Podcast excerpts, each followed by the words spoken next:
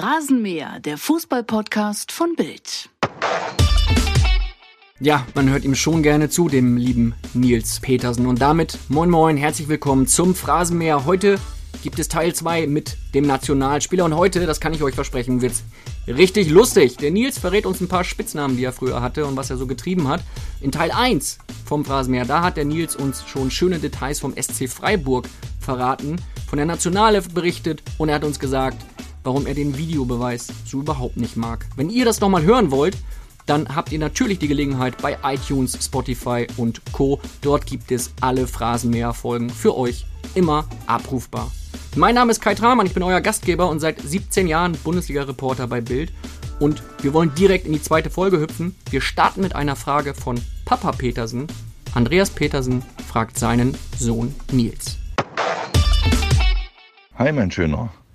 Ich hoffe, es ist eine tolle Überraschung für dich. Mal auf einen anderen Weg.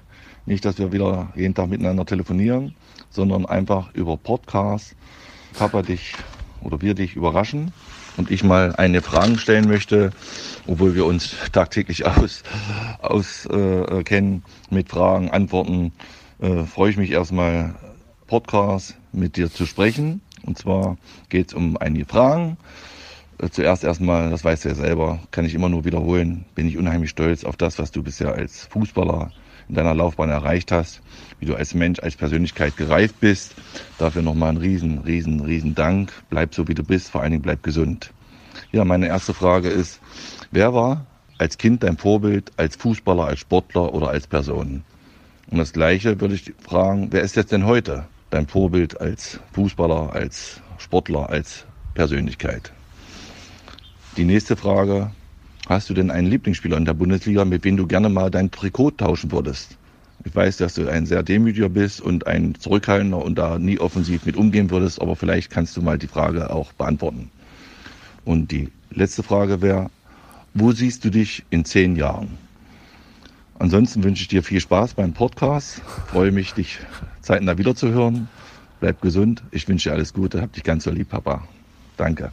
Das waren jetzt eine Menge Fragen, ne? Boah, ich kenne aber auch keinen Menschen, der so viel redet wie mein Vater. Also mit dem, wenn ich Aber sehr sympathisch. Ja, total sympathisch. Der beste Papa, den man sich wünschen kann. Aber deswegen, wenn ich ihn anrufe, ist es so, wenn ich jetzt in fünf Minuten Besprechung habe, könnte ich ihn nicht anrufen. Das würde, dann hätten wir ein Problem. Ja? Weil selbst wenn ich sage, ich muss zur Besprechung, findet er immer noch irgendwas.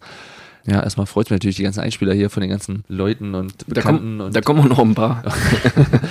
Jetzt äh, zu der Frage zum Beispiel, mit wem ich mein Trikot tauschen würde, war genau. dabei. Ich sehe James Rodriguez unheimlich gern Fußball spielen, muss ich sagen. Also wenn wir jetzt gegen Bayern spielen, dann wäre es schon nochmal so, wo ich sagen würde, würde ich mir gerne ein Trikot von ihm schnappen. Vor zwei Jahren war ich im Amerika-Urlaub, da habe ich dann äh, USA, Kolumbien geguckt. Da habe ich dann einmal gesehen, was er da für ein Gott in seiner Heimat ist. Ja, die Kolumbianer irgendwie eine Überzahl waren, aber würde ich jetzt so, so stehen lassen als Antwort.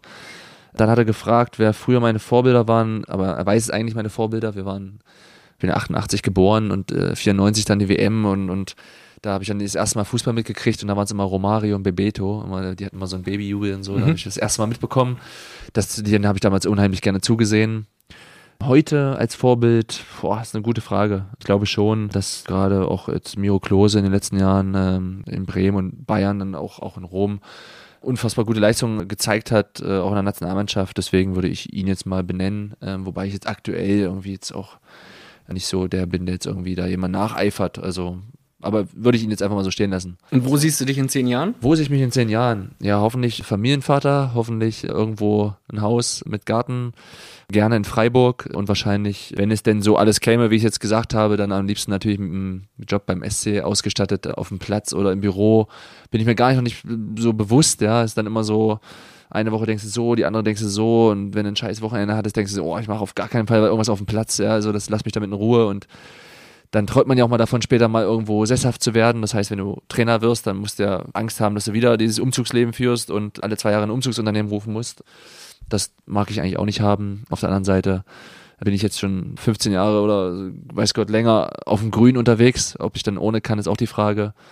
Ich träume auch mal von so einem freien Wochenende, Rasenmähen und ganz normale Sachen machen, die man als Fußballer irgendwie nie machen kann, weil man keine Zeit hat oder weil man einen Gärtner hat wahrscheinlich. Aber das sind so, so Dinge in zehn Jahren. Eigentlich ein bisschen ruhigeres Leben als jetzt. Ja, der eine oder andere Zuschauer mag wahrscheinlich denken, als Fußballer ist es ein ruhiges Leben, aber ist es nicht. Wir haben eine weitere Frage, da sind wir auch beim Thema SC Freiburg und beim Thema Rasenmähen grün. Kommt die ganz gut, die kommt von eurem Co-Trainer, von Florian Bruns. Okay. Hallo Nils, hier ist Florian Bruns und ich wollte gerne mal von dir wissen, warum bist du eigentlich ein so viel besserer Fußballspieler als Golfspieler? Viele Grüße. Wahrscheinlich war er gerade wie auf dem Grün, so wie es im Hintergrund gewindet hat, haben sie wahrscheinlich oder habt ihr den da erreicht? Ich muss zugeben, ich bin echt noch ein Anfänger, Amateur-Golfer und der Flo als Co-Trainer hast du auch ein bisschen mehr Zeit, ja. Da bist du ja auch nicht so kaputt nach dem Training und dann hast du auch ein bisschen mehr Ruhe, dann kannst du dich auch noch ein bisschen austoben. Da hat er halt schon ein bisschen mehr Erfahrung auf dem Grün und äh, wir haben zweimal gegeneinander gespielt und ich habe, glaube ich, nicht ein Loch gegen ihn gewinnen können. Aber ich habe jetzt schon einen Trainingsplan für die neue Woche gesehen und dann werden schon wieder Termine ausgemacht, dass man dann sich wieder duellieren kann. Aber dass er natürlich jetzt ein bisschen große Klappe hat, das äh, kann ich ihm verzeihen, weil hätte ich jetzt so ein Ergebnis gebracht und er würde jetzt irgendwo beim, wie mein Vater sagt, Podcast sitzen, dann äh, würde ich wahrscheinlich eine ähnliche Frage stellen. Eine Frage, weil du es gerade ansprichst, zu deinem Vater. Der nennt dich Schöner. Ist das so ein Spitzname, wo du sagst, ist okay? Oder kommt das aus der Kindheit und du sagst, ja, ist einfach so, oder würdest du den anderen wünschen? Ja, nö, auch für den einen oder anderen macht das jetzt komisch klingen, aber mein Vater, der hat mich, früher hat er mich zehn Jahre dicker genannt, weil ich früher immer ein bisschen dicker war. Lieber schöner als dicker, oder? Also, wenn ich mir aussuchen kann von den beiden, dann nehme ich lieber den. Absolut. Wir haben eine weitere Frage von einem alten Weggefährten von dir. Grüß dich, Nils. Ich hoffe, dir geht's gut. Ähm, was vermisst du am meisten aus München oder in München? Das war David Alaba. Ja, kann man nicht, äh, das hört man sofort raus. Man muss sich das immer vor Augen halten, beziehungsweise, wenn er spricht, ja, das klingt schon so ein bisschen Schwarzenegger-like, oder? Wir hören noch mal einmal rein in die Frage. Ja, unbedingt nochmal. Grüß dich, Nils. Ich hoffe, dir geht's gut. Ähm, was vermisst du am meisten aus München oder in München? Ja, erstmal freut mich natürlich auch von David wieder was zu hören. Äh, Wir haben uns jetzt gegen Österreich gesehen beim Länderspiel. Ja, was vermisst am meisten an München? Wetter ist genauso in Freiburg, wenn nicht sogar besser.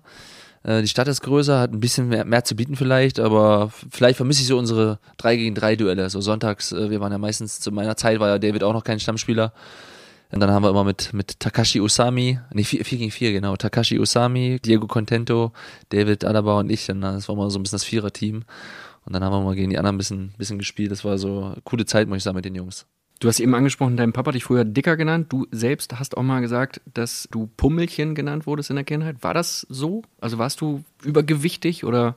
Ja, ich war übergewichtig. Also es gab eine, eine Kindersicherung am Kühlschrank, weiß ich. äh, Kann mich dran erinnern. Und ich, ich weiß, ich, wir waren beim Fußballspiel. Ich habe meinen Vater überall mit begleitet. Ich war auf jedem Dorfplatz in ganz Niedersachsen, Sachsen-Anhalt, Thüringen, egal wo. Und ich habe mich dann verloren, waren glaube ich 3.000, 4.000 Zuschauer da und da wusste ich nicht mehr, wo ich bin und habe mich dann mit, mit Bratwurst in der Hand irgendwo gefunden, obwohl ich kein Geld dabei hatte. Also ich habe es immer geschafft, irgendwie zu essen zu kommen. Ich glaube, er hat dann auch eigentlich schon abgewunken, wenn man damals gesagt hätte, ich werde immer Profifußballer, dann wäre es unmöglich gewesen mit der Figur. Aber ich will es auch nicht zu schlecht reden. Also es ist ja auch eine Hoffnung für alle kleinen, dicklichen Kinder, dass es auch noch in die andere Richtung gehen kann. Wie alt warst du da? Oh, äh, vier vielleicht, vier, fünf, so in dem Dreh. Also ich habe dann äh, meine Anfänge im Fußball gemacht, mal glaube ich irgendwo erzählt, aber eher halt im Mittelkreis Blumen gepflückt so. Und das war dann so, ich sage lieber nicht, dass es noch Videos davon gibt, aber auf alle Fälle war ich nie der große Fußballstar in der Kindheit. Was warst du äh, für ein Kind? Eher so eine Rabauke oder eher so der Typ Klassensprecher? Nee, eher so der Typ Mitläufer. So immer mitgeschwommen, immer mit keinem Streit gehabt, mit allen gut verstanden, warst auf jedem Geburtstag eingeladen. Aber jetzt auch nicht der coolste, auf gar keinen Fall. Ähm, da gab es dann andere. War auch immer eher der Schüchterne, sage ich mal, zurückhaltender. Ich glaube, meine Eltern können sich nicht beschweren. Also, wenn Elternabende waren, musste ich nie Angst haben, dass irgendwas kommt, so wie andere Kinder. Da konnte ich dann beruhigt zu Hause sitzen und hat man die sturmfreie Zeit genossen. Ich habe viel von meiner Schwester mitgenommen, ja, die ist vier Jahre älter. Wir haben im Doppelstockbett geschlafen und klein, aber fein hatten wir es. Spielplatz vor der Tür, so wie, wie es eigentlich heute auch noch sein muss. So überall geklingelt und kommt alle raus und Ferien und jeden Abend nur auf dem Bolzplatz gewesen. Er hat sich ja heute so ein bisschen gewandelt, sage ich mal, durch die ganze neue Technik, aber es ist verständlich, ist halt so leider Gottes. Deswegen hatte ich echt eine super Kindheit und äh, war aber, wie gesagt, gerade in der Schule immer eigentlich eher der Zurückhaltende. Doppelstockbett heißt, du hast oben geschlafen oder unten? Ich habe oben geschlafen, meine Schwester unten. Ich habe mich dann mit meinen Kilos hochgekämpft jeden Abend. Sehr schön. Du hast es eben angesprochen, äh, in der heutigen Zeit geht es so eher um Handys, um Playstation etc. Wie oft nutzt du das Handy am Tag? Viel zu oft. Also ich bin schon so, dass ich dann mich manchmal selbst, ich weiß nicht, ob ich jetzt im Vergleich zu anderen es oft nutze, ja, wenn ich natürlich jetzt zum Beispiel Training habe, zweimal am Tag, gehe ich abends um, keine Ahnung, um elf ins Bett und habe immer noch 50% Akku. Also das ist okay, aber gerade so Momente jetzt auch, wenn du mal im Hotel bist beim Auswärtsspiel jetzt bei der Nationalmannschaft, dann Fernseher machst du gar nicht mehr so groß an, der läuft nur nebenbei und dann erwischt dich selber manchmal dabei, wie dann doch mal Instagram und Snapchat und Mails und Transfermarkt und äh, Phrasenmäher und alles gucken und äh, hören und dann fängst du schon wieder von neu an, ja, weil du irgendwie nichts zu tun hast und das Handy, ja, ist, ist ja kein Geheimnis, ja, dann auch in den Fußballmannschaften irgendwie im Bus, in der Kabine ist irgendwie immer präsent, dieses Thema Handy. Es Aber halt, nervt das nicht? Also wenn ja, du mit schade, Mannschaft unterwegs bist und du kannst dich eigentlich gar nicht mehr unterhalten, weil alle sitzen im Bus und äh, starren auf ihr Handy? Ja, aber ich nehme, bin ja selbst schuld daran, weil ich es ja auch mache. Mhm. Ähm, wenn wir zum Stadion fahren, ist okay, dann hörst du deine Musik und alles gut und, und man guckt dann auch andere Ergebnisse. Ich bin ja auch so ein Verrückter und schaue dann alles nach. So soll es ja auch sein, aber ähm, natürlich, äh, zum Beispiel wir in Freiburg, ist Wahnsinns äh, Gemeinschaftsgefühl. Also wir gehen zusammen Mittagessen mit den Jungs nach dem Training oder wir, wenn wir Nachmittagstraining haben, sind wir 12, 13, 15 Leute beim Frühstück und dann sitzen wir zusammen und erzählen und das liebe ich total. Das sind die Momente, an die ich mich wo ich jetzt schon wieder sage, oh, nächste Woche äh, schon geguckt, Mittwoch ist Nachmittagtraining, kann man vor, dass wir frühstücken gehen und dann erzählst du und dann ist auch gar kein Handy präsent eigentlich. Gibt ja auch coole Sachen wie Kickbase heutzutage, Communio, was man alles machen kann, so mit der Mannschaft, hast ja auch Möglichkeiten. Aber dadurch bist du natürlich dann auch viel am Handy. Und das ist halt der Wandel der Zeit. Ja, fährst heute an der Grundschule vorbei, hat jeder ein Handy. Selbst Senioren haben alle ein Handy, meine Oma hat ein Handy und irgendwie ist dann auch äh, jeder Tag und Nacht erreichbar. Und bei vielen bringt es der Job mit sich, dass man sowieso dann die ganze Zeit suchtet. Aber natürlich äh, glaube ich schon, dass da irgendwie der Trend in die falsche Richtung geht. Aber es ist halt leider Gottes die Zeit jetzt. Was ist deine Lieblings-App? Facebook, Instagram, Twitter? Aktuell Instagram und Kickbase, muss ich sagen. Ja, mit Freiburg haben wir dann eine Mannschaftsgruppe und dann ist ja gerade so ein bisschen im Kommen und hat ja mit Fußball was zu tun und Instagram ist einfach so immer auf dem neuesten Stand bleiben und gucken, was die Freunde machen. Hat ja Facebook für mich so ein bisschen den Rang abgelaufen. Also ich habe jetzt persönlich nur noch einen, einen Fan-Account bei, bei Facebook und der wird auch gehegt und gepflegt, aber Instagram bin ich schon mehr aktiv. Aber du bist gar nicht so häufig aktiv selbst, ne? Nee, ich bin jetzt nicht so viel. Also ich bin jetzt nicht so, der täglich Stories postet oder der jetzt ständig erzählt, ich bin hier gerade in München in, und, und habe hier ein paar Geweihe um mich oder so. Also einfach nur, manchmal denke ich, ja, ich muss mal wieder was posten und, und irgendwie, ja, wird man auch manchmal daran erinnert oder Freunde sagen, Mensch, ich muss doch hier was posten oder Freundinnen und da macht man es auch mal wieder. Aber eigentlich bin ich jetzt nicht der große Poster. Für alle Zuhörer nochmal erwähnt, die Geweihe hängen hier an der Wand in der Bildredaktion in München, wo wir uns gerade befinden. Und das ist, glaube ich, der zweite oder dritte derbe Diss gegen, gegen unsere Räumlichkeiten hier. Nicht zu Unrecht, ja. Nicht zu Unrecht. Absolut. Jetzt könnte man Instagram oder Twitter oder Facebook auch nutzen, um beispielsweise ein klares Statement zu setzen zu den äh, Vorfällen von Chemnitz. Ist das etwas, womit du dich beschäftigst oder sagst du, komm, das ist mir zu politisch, da habe ich eigentlich keine Lust drauf? Ist schon sehr politisch. Ich glaube schon, dass gerade Instagram, Facebook nutze ich eher für dafür, dann auch den, die Person Nils Petersen zu zeigen, was er gerade macht oder wo, wo er gerade ist oder wie er sich nach einem beschissenen Spiel fühlt oder nach einem guten Spiel fühlt und da halte ich mich eigentlich aus diesen Themen komplett raus. Es ist halt, ja, brauchen wir jetzt nicht drüber reden, wie schlimm das ist, was da gerade passiert, ja. Und gerade ich bin ja auch noch in der DDR geboren, deswegen verfolgt man es ja noch ein Stück weit mehr. Ich kenne Spieler, die in Chemnitz spielen und ich kenne äh, Leute, die in der Umgebung dort wohnen. Also es ist dann schon immer präsent, dieses Thema. Dann verfolgt man es natürlich auch und äh, möchte gar nicht wahrhaben, dass in der heutigen Zeit immer noch äh, sowas passiert. Aber es ist jetzt nicht so, dass ich mir irgendwie mich mein, meine privaten Accounts dafür nutze, da Stellung zu beziehen, weil ich natürlich eine klare Meinung zu dem Thema habe. Wie aber die, die? Ja, ja, dass äh, diese rechten Geschichten eigentlich nichts mehr zu suchen haben in Deutschland, ja, dass wir da schon mit, mit negativen Sachen bestückt sind ohne Ende durch die Vergangenheit und dieses Thema eigentlich schon längst ruhen müsste. Und ähm, dass es dann schade ist, gerade auch in der Nähe von meiner Heimat, dass dann immer noch dieses Thema so präsent ist und immer wieder so aktiv wird und, und auch öffentlich wird, natürlich öffentlich wird, weil halt sowas passiert. Und wir haben zu Hause gegen Augsburg gespielt, hatten wahnsinnigen Druck, Abschiedskampf, letztes Spiel, wir mussten gewinnen. Und dann kommt der Trainer in der Kabine, Christian Streich und sagt, Jungs, Druck haben die, die mit Kindern auf ein Boot gehen müssen, über das ganze Mittelmeer schippern müssen, weil sie so viel Todesangst haben oder so viel Ängste haben, dass sie, dass sie so ein Risiko gehen und ihre eigenen Kinder damit reinziehen. Die haben Druck, wir haben keinen Druck. So, und dann wird erstmal bewusst, stimmt, wie gut geht's uns eigentlich, ja, was haben wir für Luxusprobleme? Und wenn du dann, dann noch dieses Thema dann noch siehst, ja, und, und mit diesen ganzen ähm, Flüchtlingsdemos und was da alles momentan präsent ist, man will da gar nicht so groß drüber reden, weil es eigentlich traurig genug ist, dass man da irgendwie sich noch rechtfertigen muss und irgendwo Stellung beziehen muss. Aber leider Gottes gibt es ja halt immer noch Leute, die da ein anderes Denken haben und natürlich sorgt das für Kopfschütteln. Aber wäre das nicht was für einen Fußballer wie dich, für einen Nationalspieler mit einer Vorbildfunktion, da nochmal ein Zeichen zu setzen? Eigentlich eine gute Idee, ja. Also ähm, gerade soziale Netzwerke, wie viel blödes Zeug da manchmal äh, zum Vorschein kommt, ja, dann wäre es mal sinnvoll, eigentlich auch mal da ein Statement zu setzen oder ein Zeichen zu setzen. Lässt sich auch drüber nachdenken. Ich habe es bis heute noch nie gemacht, ähm, aber natürlich ist es eine Überlegung wert, weil und wenn es nur eine kleine Prozentzahl ist oder nur eine kleine Menge Menschen erreicht, die dann vielleicht auch dieses Denken kriegen. Ich bewundere unseren Trainer immer, der auf den Pressekonferenzen da auch Klarstellung bezieht, seine Reichweite auch nutzt, die er jetzt äh, Christian Streich hat. Und ja, ist eigentlich eine gute Geschichte. Mach das mal. Ich glaube, so für Rassismus und rechte Hetze ist einfach in diesem Land auch kein ja. Platz mehr in der Hinsicht. Du hast letztes Jahr ein können wir endlich los. Ja, Moment, ich muss mir gerade noch ein Ticket organisieren. Äh, welche S-Bahn nehmen wir nochmal? Du holst dir jetzt am besten mal das Deutschland-Ticket. Das geht ganz schnell. Und schon können wir mit allen Bussen und Regionalbahnen fahren, wann wir möchten. Und auch wohin wir wollen? Ja, wir steigen einfach ein und müssen uns mit dem Deutschland-Ticket um keine weiteren Tickets kümmern. Egal, ob du montags damit ins Büro fährst oder wir spontan nach Berlin wollen.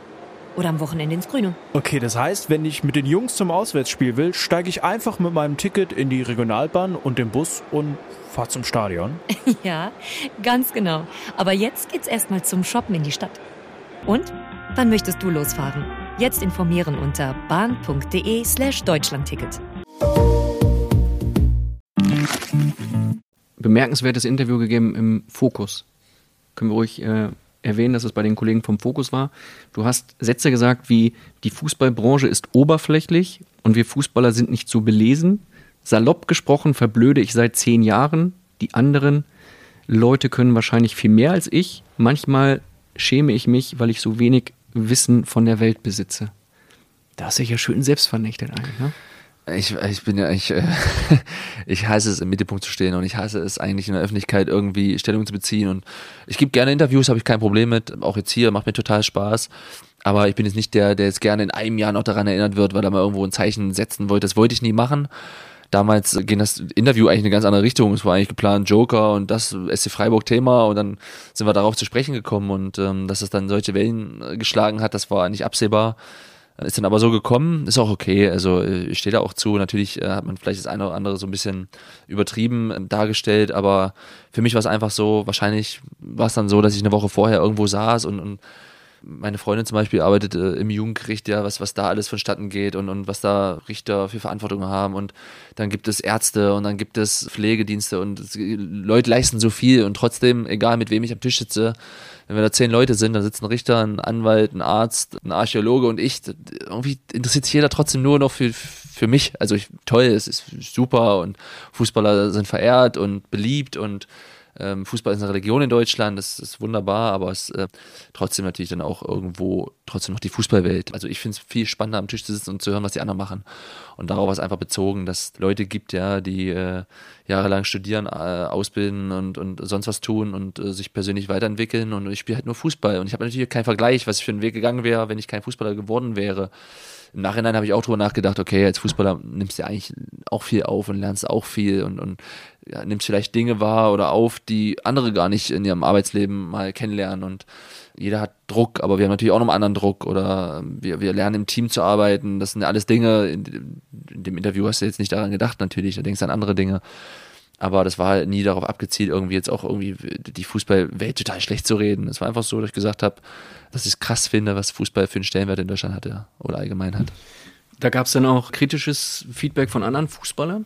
Nee, eher hämischer Hetze. Also ich weiß zum Beispiel Aaron Hunt, zum Beispiel, mit dem ich am Bremen zusammen gespielt hat, auch geschrieben, Mensch, so dumm bist du doch gar nicht Nils, ja. Der eine oder andere hat sich schon gemeldet. Natürlich war das Thema dann auch immer irgendwo publik, aber die Jungs in Freiburg, selbst wenn sie mal Scherze gemacht haben, die kennen mich ja und wissen auch, wie ich bin und dass ich jetzt hier nicht irgendwie übers Ziel hinausschießen wollte und da völlig eine Duftmarke setzen wollte, um jetzt irgendwie bekannt zu werden, überhaupt nicht. Also das war nicht so gewollt und geplant, aber zumindest, ich habe es ja schon mal erwähnt, ich habe Unmengen an Bücher geschenkt bekommen, ich habe Einladungen bekommen zu Museen in Mecklenburg-Vorpommern, egal wo. Also es war schon krass, was es dann doch irgendwie für, für Wellen geschlagen hat. Lernst du äh, aktuell etwas für die Zeit nach der Karriere? Also machst du irgendwie ein Fernstudium oder bereitest du dich darauf vor oder lässt du das erstmal noch komplett außen vor? Ich hatte ja damals, während des Interviews hatte ich schon mal ein, Fernstudium veranschlagt oder habe ich es gemacht, ein BWL-Fernstudium, ganz trocken Äh, das habe ich dann auch zu Ende gemacht. Aber jetzt aktuell äh, mache ich jetzt kein Fernstudium, geschweige denn eine Ausbildung. Die, die, Zeit haben wir natürlich als Profifußballer gar nicht.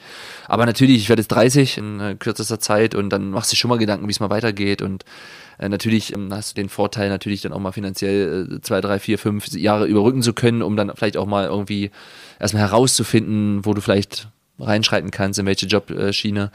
Das wird dann auch spannend. Ich glaube, jeder träumt davon, im Fußballbusiness zu bleiben, aber jedes Jahr hören halt auch 30 Leute auf und jeder träumt davon, irgendwo in der Bundesliga dabei zu bleiben. Und das geht halt nicht. Und muss sich schon bewusst werden, dass danach natürlich dann irgendwo mal ein Schnitt kommt, ein Cut. Und gibt es ja auch Statistiken wahrscheinlich, wie, wie viele Fußballer danach auch Probleme haben, finanziell und auch damit klarzukommen, dass sie nicht mehr diese Privilegien haben wie früher. Darauf muss ich halt auch vorbereiten und jetzt mit 30 dann macht man sich natürlich dann auch Gedanken, in welche, welche Richtung es dann geht. Was könntest du dir vorstellen danach? Du hattest vorhin schon mal gesagt, so Mensch, vielleicht irgendwas im Fußball, irgendwas in Freiburg. Ja, es ist, ich muss echt zugeben, ähm, dass es echt wöchentlich wechselt. Also wenn mal Fußball mich auch mal ankotzt, wenn du vier Stück in, in der Allianz Arena wieder auf den, auf den Sack gekriegt hast, da sagst du, ich habe keinen Bock mehr auf Fußball, ich will, ich will meinen Montag, meinen Dienstag nicht mehr äh, die Laune davon abhängig machen, wie es Wochenende lief und äh, ob wir auf den Sack gekriegt haben oder nicht. Und dann gewinnst du zu Hause gegen Hertha 1-0 und sagst, oh geil, also Fußball ist das Schönste, was es gibt und ich gehe auf alle Fälle danach irgendwie in die Fußballschiene.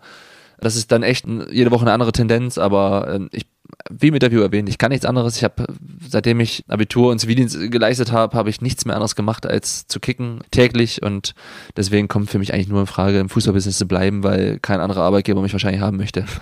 Wenn du jetzt äh, zehn Jahre jünger wärst, also Nils Petersen, 19 Jahre alt, ja. Würdest du diesen Profiweg nochmal einschlagen wollen oder könntest du dir auch vorstellen, was ganz anderes zu machen? Mm, ja, also ich würde den Weg, wenn ich könnte, genauso nochmal gehen, äh, mit allen Höhen und Tiefen. Äh, am liebsten natürlich weniger Tiefen, aber ja, ich führe ein absolutes Wunschleben, ja. Ich habe mein Hobby zum Beruf gemacht, ist kein Geheimnis. Ich glaube, das können nur wenige von sich behaupten. Wenn ich heute sehe, Schüler, die mit 18, 19 aus der Schule rauskommen, die überlegen, was sie machen, in welche Schiene sie gehen. Ich habe auch mal gesagt, oh ja, ich werde dann Lehrer und aber wer weiß, ob alles so gekommen wäre, ob man das Studium geschafft hätte, ob man es hätte finanzieren können, ob du dann das alles gepackt hättest.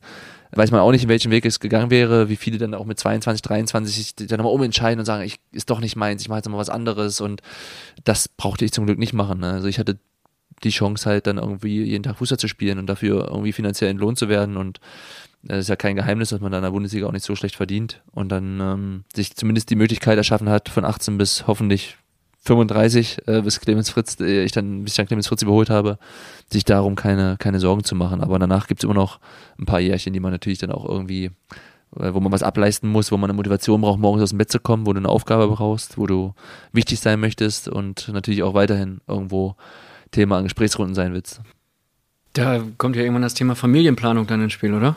Ja, auch. Das sind ja auch alles auch einschneidende Erlebnisse. Das durfte ich bis jetzt leider noch nicht erleben, aber ich hoffe, es ist irgendwann mal der Fall, ähm, dass man da auch Familie gründet äh, und dass man da nochmal kleine, dicke Petersens in die Welt setzt, ja. ja irgendwann willst du ja auch mal den eigenen Sohn dann vom Bratwurststand dann ja, wegziehen. Genau, genau, genau. Ich weiß, wo ich ihn finde. Ist irgendwas geplant? Hochzeit? Nein, noch nicht geplant. Also es wird wahrscheinlich dann auch irgendwann mal darauf hinauslaufen. Das ist ja ganz normal, äh, wie es dann so ist. Wenn man auch mal 30 wird, dann gibt es ja bestimmte Rituale. Ich hoffe, dass mich da die Freunde in Ruhe lassen. Es wird wahrscheinlich ein Tag vorm Spiel sein, da wird nichts gehen. Kann ich jetzt schon so rausgeben an alle. Aber äh, natürlich ist dann irgendwann mal geplant, dann auch mal in diese Richtung da auch nochmal äh, sich zu entwickeln, ja. Was wäre so dein Familientraum? Zwei Kinder, drei Kinder, ein ähm, Kind? Ich glaube, meine Freundin träumt von drei Kindern, ich träume eher von zwei Kindern. Aber mal gucken, wie es erstmal nach einem ist, wie es einer auf Trab hält. Aber ähm, jetzt, wenn ich mir so vorstellen könnte, mein, aber meine Freundin, die hat ja doch zwei Geschwister, ich habe eine Schwester. Und wenn das gut lief, dann denkst du wahrscheinlich so, so ist optimal. Und deswegen würde ich jetzt sagen, zwei Kinder wäre optimal. Was würde der Fan, der kleine Nils, dem äh, heutigen Bundesliga-Profi Nils Petersen mit auf den Weg geben? Ich wehre mich noch gegen die Hupe, ich will sie, ich will sie eigentlich nicht äh, einsetzen.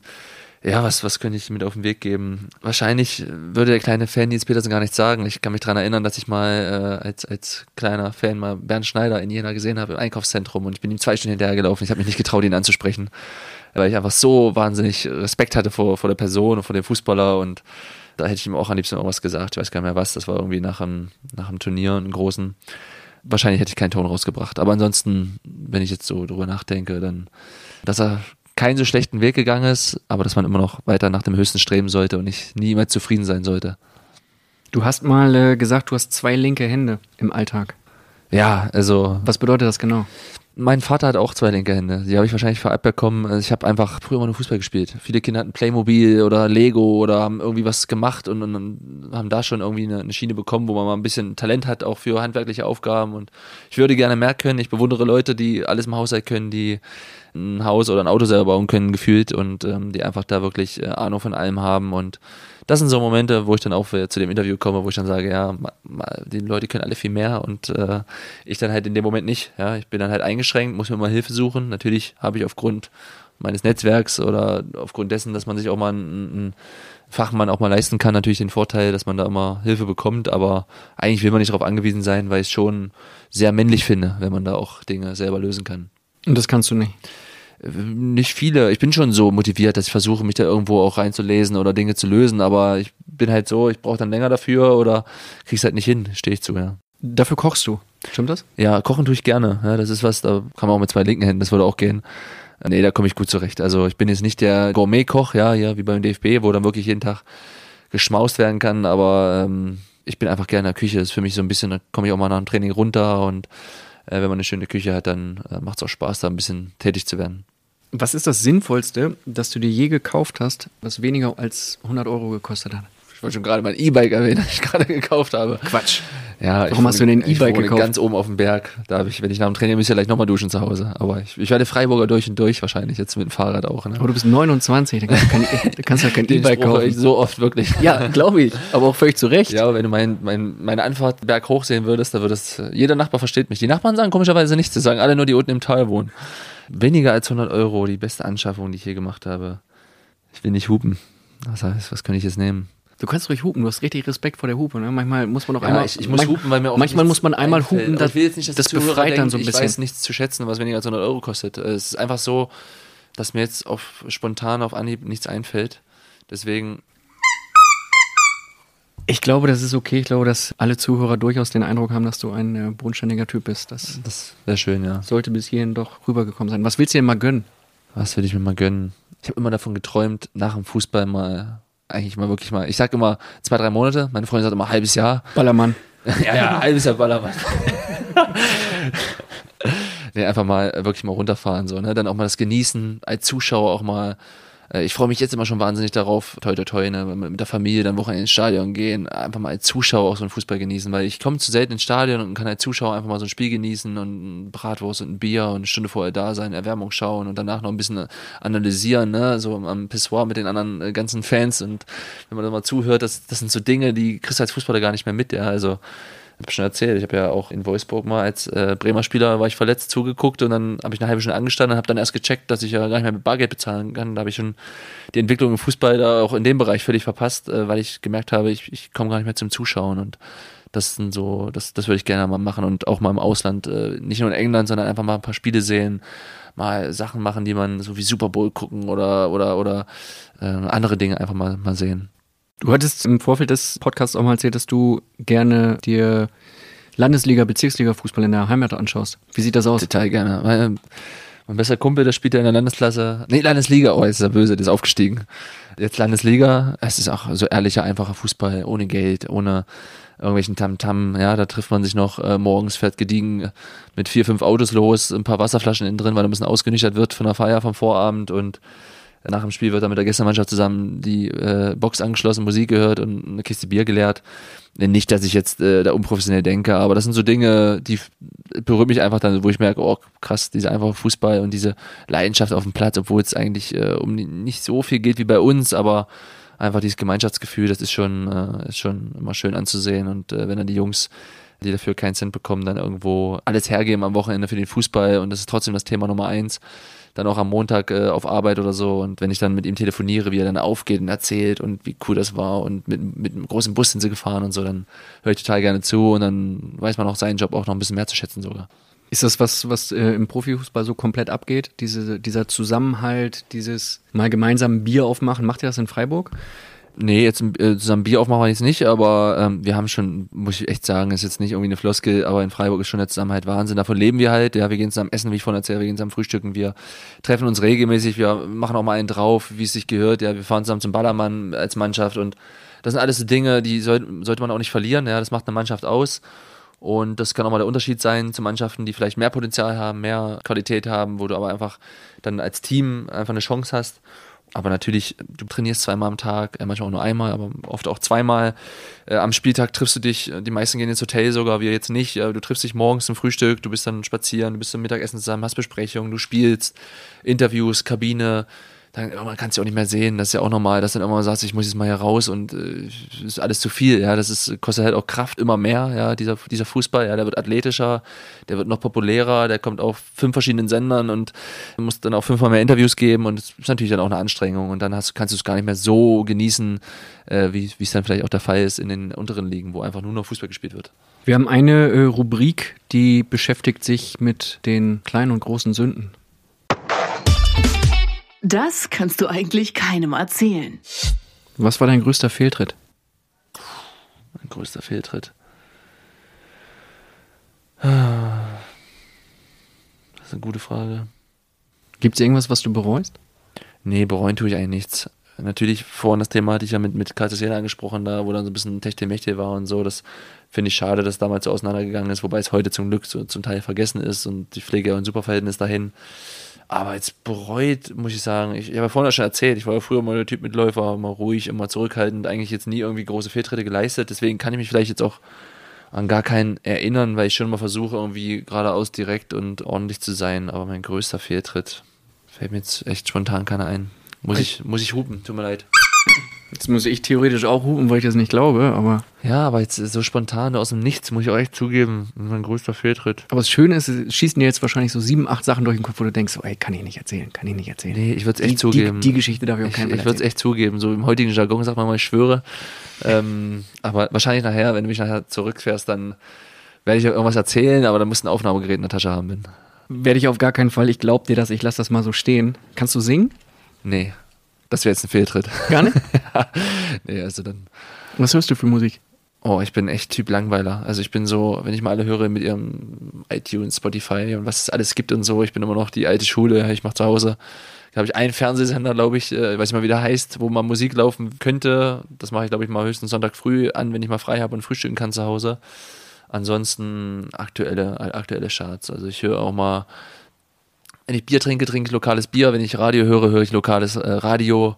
Das liebe ich so einfach so ein bisschen dann auch irgendwie, ja, mich mit dem zu identifizieren, wo ich bin. Deswegen jetzt zum Beispiel in Freiburg höre ich dann halt auch Bahn FM, ähm, auch wenn das wahrscheinlich nicht so cool vielleicht ist, aber es ist so aktuelle Charts und das reicht mir. Hörst du irgendwas Besonderes vorspielen? Also irgendwas, irgendein Song, der dich motiviert, begeistert? Also ich habe immer Kopfhörer vorm Spiel auf, äh, höre auch Musik. Das ist besser so, ne? Wenn man Kopfhörer auf hat. Ist ja, ja, ja immer gut klar, so, wenn man natürlich. Kopfhörer auf hat, dass man auch Musik hört. Ja, aber es gibt ja auch Mannschaften, da ist, läuft die, die Box in der Kabine, wo dann alle mithören können. Das ist bei uns in Freiburg nicht der Fall, da hört jeder seins. Aber ich bin, wie gesagt, dann so, dass ich dann aktuelle Charts einfach höre und jetzt aber keine, keine bestimmte Richtung habe. Das ist echt kreuz und quer, was da gerade so ein bisschen läuft und angesagt ist. Und das höre ich dann auch gerne, aber jetzt ähm, nichts, was ich jetzt irgendwie präferieren würde. Du hast mal einen Satz gesagt, den ich sehr bemerkenswert fand. Der lautet, bei mir ist es immer so, dass ich mich immer ein bisschen kleiner mache, als ich wahrscheinlich bin. Warum ist das so? Ja, ein Stück weit würde jetzt wahrscheinlich mein Vater oder meine, meine Freunde im Umfeld würden sagen, dass es das vielleicht so eine kleine Schwäche von mir ist, dass ich immer so ein bisschen gar nicht so viel von mir halte, dass ich mich immer kleiner mache, als ich bin. Auf der anderen Seite sehe ich das immer eher als Stärke, weil ich dann immer eigentlich, ja, ich bin ja trotzdem Bundesligaspieler, Nationalspieler geworden, obwohl ich so bin, wie ich bin. Ich bin nie groß angeeckt, habe jetzt nie groß meinen Ellenbogen ausgefahren. Ja, es gab viele, die gesagt haben, oh, in München hättest du mal umtreten müssen oder hättest du mal ein Zeichen setzen müssen oder hättest du mal ein Interview geben müssen oder jetzt über die Presse mich irgendwie äußern können. Aber das, das ist nicht meine Art. Ich habe immer gesagt, okay, warum gibt es einen lieben Fußballgott und entweder er belohnt mich oder nicht. Aber ich werde mich jetzt nicht irgendwie in, in den Vordergrund drängen und äh, da jetzt irgendwie mich größer machen. Äh, immer versucht, mir treu zu bleiben, authentisch zu bleiben. Bin auch so, sag ich mal, erfolgreich geworden, habe auch so tolle Freunde kennengelernt und ein gutes, gutes Leben bis jetzt gehabt und jetzt mich zu verstellen, nur weil, um anderen gerecht zu werden oder um noch mehr Profit zu bekommen, das war irgendwie nie meine Art. Vielleicht macht der eine oder andere dann das so mit sagen als Schwäche aus äh, ansehen, aber ich war immer so und habe gesagt, nee, ich bin nicht der beste Fußballer, ich bin nicht der beste Mensch, sondern ich orte mich unter, versuche irgendwie immer jedem Rede in Antwort zu stehen, immer für alle da zu sein, auch allen zu helfen, wo es geht und so. Und du bist, wer du bist und da darfst du dich nicht verbiegen lassen, ja. Ist das im Strafraum dann auch so, dass du ähm, zu viel denkst oder dich manchmal noch zurücknimmst? Weil eigentlich sagt man ja immer so, hey, Stürmer muss nicht viel denken, muss das Ding reinmachen. eigentlich nicht. Also ich bin schon so, dass ich mir manchmal mehr einen Kopf mache, als ich machen müsste, aber eher nach dem Spiel. Im Spiel hast du gar nicht die Zeit dafür. Ähm, da versuchst du dann schon auch mal deinen Stiefel runterzuspielen, wobei ich da auch nie auffällig geworden bin, bis auf diese gelb-rote Karte auf Schalke damals, die dann zum Glück zurückgenommen wurde, auch, äh, dass, dass ich immer noch ohne Platzverweis dastehe in meiner Karriere. Ich bin nie der Typ gewesen, der jetzt groß aufgefallen ist oder der jetzt viele gelbe Karten gesammelt hat oder der jetzt unangenehm in, in Verteidigerköpfen irgendwie in Erinnerung geblieben ist, glaube ich. Wie ist das Ding auf Schalke damals aus deiner Sicht abgelaufen? Ja, total unglücklich, weil natürlich dann auch irgendwie, natürlich dann, weil es natürlich auch Futter ist für die Presse, wurde es total ausgeschlachtet und dann Gerichtsverhandlungen und das war mir auch alles zu viel, weil ich eigentlich gar nicht, ich habe auch danach gegen Wolfsburg spielen dürfen, eigentlich Gott sei Dank. Auf der anderen Seite habe ich auch ähm, gespielt wie eine Kartoffel, wahrscheinlich, weil es immer noch im Hinterkopf war, eigentlich, ähm, weil die Woche auch brutal anstrengend war, sag ich, mit dem den ganzen Hickhack. Auch weil ich Tobias Stieler als Schiri total schätze und dann waren wir beide irgendwie so im Mittelpunkt dieser Geschichte und das hat irgendwie auch gar keinem gut getan dann im Endeffekt. Aber es war halt einfach schade, weil natürlich dann halt das so unglücklich abgelaufen ist, wie es dann halt auch war auf Schalke. Wenn du jetzt sagst, äh, gespielt wie eine Kartoffel, dann weißt du, dass es immer die Diskussion gibt, aktuell in der Nationalmannschaft Kartoffel und Kanacken. Ach, ja, stimmt. Das wurde ja irgendwie äh, groß rausposaunt. Ähm, ist es so? Nee, also sage ich jetzt nicht irgendwie, weil ich sagen muss, weil ich gerade beim DFB irgendwie unterwegs bin oder dann irgendwie eins auf die Mütze bekommen würde, aber da irgendwie sowas zu behaupten, finde ich auch ein bisschen, ein bisschen hart. Also äh, natürlich hänge ich mit Matze Ginter oder so rum, aber nicht, weil er deutsch ist oder weil er eine Kartoffel ist oder weil irgendwas ist, sondern weil wir uns einfach gut verstehen, weil wir eine gemeinsame Vergangenheit haben. Deswegen sitze ich dann auch neben ihm beim Essen oder neben ihm im Bus, aber genauso gut könnte ich auch neben Jonathan Thal sitzen, mit dem ich mich super verstehe, oder neben Leroy Sané. Also das spielt dann keine Rolle. Aber natürlich gibt es dann irgendwo auch die Gruppen, wie es auch in Freiburg bei uns die Gruppen gibt. Also die gibt es ja auch in, hier wahrscheinlich im Bildbüro, dass der eine mit dem anderen öfter Kaffee trinken geht oder Mittagessen geht als mit dem anderen. Und aber natürlich, wenn es dann halt so beschissen läuft wie in Russland, dann wird natürlich dann auch alles irgendwie ein bisschen aufgebauscht und wird jedes, jeder Grund gesucht, warum es nicht so gut lief. Aber ähm, dann kam auch die ganze äh, Ösi-Debatte dazu, das hat er auch noch mit reingespielt dann auch. Und dann war das halt einfach präsent, dieses Thema, das eigentlich hätte nie aufkommen dürfen, weil es eigentlich kein Thema ist. Ich wollte es eigentlich auch nicht aufbringen, aber jetzt hast du gerade gesagt, wie eine Kartoffel, von daher muss ich einmal kurz ja, ganz schnell nachfragen. Das war mein erster Fehltritt heute. Nein, ist kein, kein Fehltritt. Wie sieht's aus, wenn du dich aufregst? Was für Situationen passiert das wann und wo? Ja, klar, auf dem Platz, wenn es mal nicht gut läuft, ja, dann bin ich schon brutal frustriert. Bin jetzt nie der beleidigende Typ, versuche dann schon irgendwo noch die Kontenance zu bewahren, aber ich bin eher, der sich innerlich aufregt, ja. Ähm, am meisten über mich selber. Ich bin selten so, dass ich mich über andere aufrege, weil ich dann, das kannst du dann halt auch manchmal nicht ändern und aber wenn ich jetzt äh, mir einen Fehltritt leiste, sage ich mal, ja, dann bin ich schon brutal frustriert oder eher enttäuscht. Und aber jetzt, dass ich jetzt ein großer Ausraster bin, auf gar keinen Fall. Also ähm, ich habe jetzt noch nie irgendwie mal, äh, keine Ahnung, Kollegen beleidigt oder Freundin angeschrien. Das würde mir jetzt nicht passieren. Was machst du, wenn du nach Hause kommst und ihr habt ein Spiel verloren? Puh. Ähm, Kommt so selten vor, weißt du gar nicht, ne?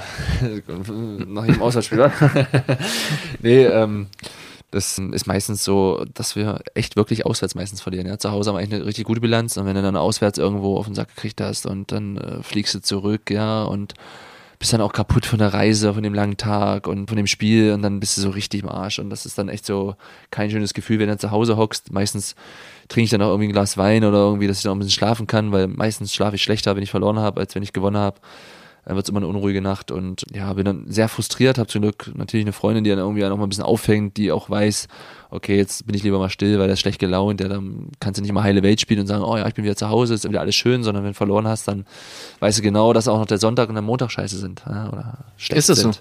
Ja, das nimmst du schon mit in die neue Woche. Ja, also genauso wie die Fans dann auch auf Arbeit gehen und irgendwie noch nicht so den Spaß entwickeln, vielleicht, als, als wenn wir gewonnen hätten so geht es auch uns Spielern, ja, dass du natürlich dann auch irgendwo ein Stück weit frustriert bist, ja, dann schlechte Kritik, bist selber unzufrieden, telefonierst mit deinen engsten Leuten, mit der Familie und, und musst es dann auch noch irgendwie so ein bisschen erklären und das ist schon ein Unterschied von Tag und Nacht, ja, ob du ein Spiel gewinnst oder verlierst und äh, nach einem verlorenen Spiel ist sehr, sehr ruhig, geht es da zu Hause zu. Also bist du nach einem verlorenen Spiel zwei Tage schlecht drauf? Ja, schon. Ich, also ich versuche es nicht zu sein, ja, allein schon des Hausfriedens willen ähm, ich versuche schon gern unter Leute zu kommen, äh, dass ich mich auch so ein bisschen ablenke. Also ich mag es auch dann, wenn wir Besuch haben oder man sich einfach mal raussetzen kann oder irgendwie mal ein Bierchen trinken kann oder ein Glas Wein, dass man einfach mal auch gar nicht dann so über das Spiel spricht, wird zwar trotzdem immer wieder da hängen geblieben, aber insgesamt gesehen ähm, komme ich eigentlich schon dann gern unter Leute, versuche auch dann Sonntag nach dem Training irgendwie noch ein bisschen irgendwas essen zu gehen oder ein bisschen durch die Stadt zu bummeln, einfach nur damit du jetzt nicht die vier Wände zu Hause hast und am Ende noch Sky anmachst und du nochmal die Tabelle siehst oder das Spiel nochmal siehst. Aber deine Freundin ist dann schon nach Spielen, nach verlorenen Spielen noch zu Hause und da liegt nicht ein äh, Zettel auf dem Tisch, du bin spontan zu einer Freundin gefahren. komm, so in, komm so in zwei, drei Tagen Dann würde ich ausrasten. Wenn du auf deine Kinder eines Tages blickst, was willst du denen an Werten vermitteln? Was ist dir wichtig? Was ist Nils Petersen wichtig? Ja, ein Stück weit ist es so, dass man natürlich dann auch oft die eigenen Werte, glaube ich, wahrscheinlich vermitteln will, obwohl man gar nicht selber weiß, ob das das Richtige ist. Ja, also mein Vater hat mich auch so erzogen, wie er es für richtig hält. Er wurde ja zum Beispiel viele Geschwister und, und Eltern früh gestorben und dann ist es so, dass du dann von den Geschwistern erzogen wirst und du denkst ja dann in dem Moment, das ist richtig. Also ich sehe es auch als richtig, weil ich habe ja so seine Erziehung genossen und finde, ich bin normal geblieben und verdanke es ja denn ihm und meiner Mutter auch, dass ich dann so bin, wie ich bin und dann versuche ich das auch so weiterzugeben und versuchst dann eigentlich deine Kinder wahrscheinlich ähnlich zu erziehen, weil du das Gefühl hast, es war so richtig und du kannst ja auch an viele Dinge aus deiner Kindheit erinnern, wie es ablief und ich habe es geliebt, mit meinem Vater durch Deutschland zu reisen, ich habe es geliebt, dann abends nach Hause zu kommen, meiner Mutter zu erzählen, wo ich überall war und am liebsten würde ich das natürlich genauso machen, ob das dann so kommt, ist eine andere Geschichte. Am Ende kriegst du ein Mädchen und musst zum Ballettunterricht, das kann auch passieren, aber dann, dann musst du halt dein Mädchen halt dann beibringen, wie das Leben vielleicht funktioniert, aber auf alle Fälle dreht die Welt sich immer weiter, sie wird immer moderner, es, es gibt immer wieder neue, neue Techniken, neue Medien, neue Forschungen, werden Krankheiten werden auf einmal, können geheilt werden, es gibt auch schon wieder neue Krankheiten und die Welt dreht sich halt immer weiter, deswegen Christian Streich hat ja auch mal in einer Pressekonferenz erwähnt, dass er Gott froh ist natürlich, dass er jetzt, er ist, weiß gar nicht, 53 Jahre alt, denke ich jetzt mal, dass, ähm, dass er keinen keinen Krieg erlebt hat, ja, und dass er hofft, dass sein Kind keinen Krieg mehr erleben wird. Aber das kann natürlich keiner garantieren, gerade in der heutigen Zeit. Und das sind alles so Dinge, du musst erst mal abwarten, wie die Welt sich weiter dreht, was du dann deinen Kindern vermitteln willst. Aber ich hoffe sehr, natürlich dann auch irgendwo Kinder zu bekommen, die dann ähnlich ticken wie du, die ähnlich denken wie du, weil du natürlich denkst, das ist richtig. Damit meinst du jetzt mich, ne? Die ähnlich ticken wie du. Ja, du, also Riesenlob, das ist das erste Lob für den Phrasenmäher quasi. ja, ich habe schon, das ist heute, ja. ich hab schon verstanden, wie du das weißt. Nils, das ist eine herrliche Phrasenmäher-Ausgabe geworden. Vielen Dank für dein Mitwirken. Ich hoffe, dass es dir so halbwegs Spaß gemacht hat. Du hast die Hupe dann doch benutzt. Hast dir erst ein bisschen schwer getan, aber vielen Dank für all die Antworten, für all die Fragen. Es ist im Phrasenmäher so, dass, wie du vorhin äh, festgestellt hast, als Hans-Joachim Watzke dir eine Frage gestellt hat, dass du dem nächsten Phrasenmäher-Gast auch eine Frage stellen darfst, sollst, ja, eigentlich auch musst, weil man ja offen und ehrlich hier. Erstmals in der Geschichte des Phrasenmeers ist auch jetzt schon klar, wer der nächste Gast sein wird. Es wird Rudi Völler sein. Wie lautet deine Frage an Rudi Völler? Lieber Herr Völler, ich würde gern von Ihnen wissen, heute oder in letzter Zeit vor 15 Jahren gab es ja das legendäre Interview mit Waldemar Hartmann nach dem Island-Spiel 0 zu 0.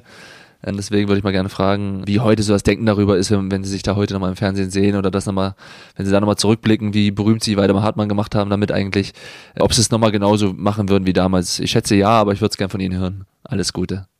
Dann richten wir die Frage weiter an den lieben Rudi Völler. Ich sag danke für eine tolle Phrasenmäher-Folge, wünsche dir viel Glück äh, mit der Nationalmannschaft und auch mit dem SC Freiburg. Hoffe, dass du die nächsten Spiele gewinnst, damit es deiner Freundin auch zu Hause gut geht. Sage danke und freue mich auf die nächste Folge mit Rudi Völler. Die hören wir dann hier schon nächste Woche. Vielen Dank. Vielen Dank, ebenfalls. Wenn ihr jetzt Lust habt, euch ein Trikot von Nils Petersen zu bestellen, dann macht das doch gerne. Im Bildshop, dem Online-Shop von Bild.de, könnt ihr euch alle Bundesliga-Trikots jetzt 20% billiger bestellen. Einfach auf bildshop.de gehen, euer Lieblingstrikot auswählen und dann den Gutscheincode Phrasenmäher eingeben. Dann könnt ihr eine Menge Geld sparen. Alle Infos dazu findet ihr natürlich hier in den Show Notes. Ich sage jetzt danke fürs Zuhören und lieben Dank an Daniel Sprügel von Sports Maniac, der wie immer bei der Produktion extrem geholfen hat. Der Daniel und ich, wir machen uns jetzt auf den Weg und bereiten die nächste Folge vor. Und dann heißt es hier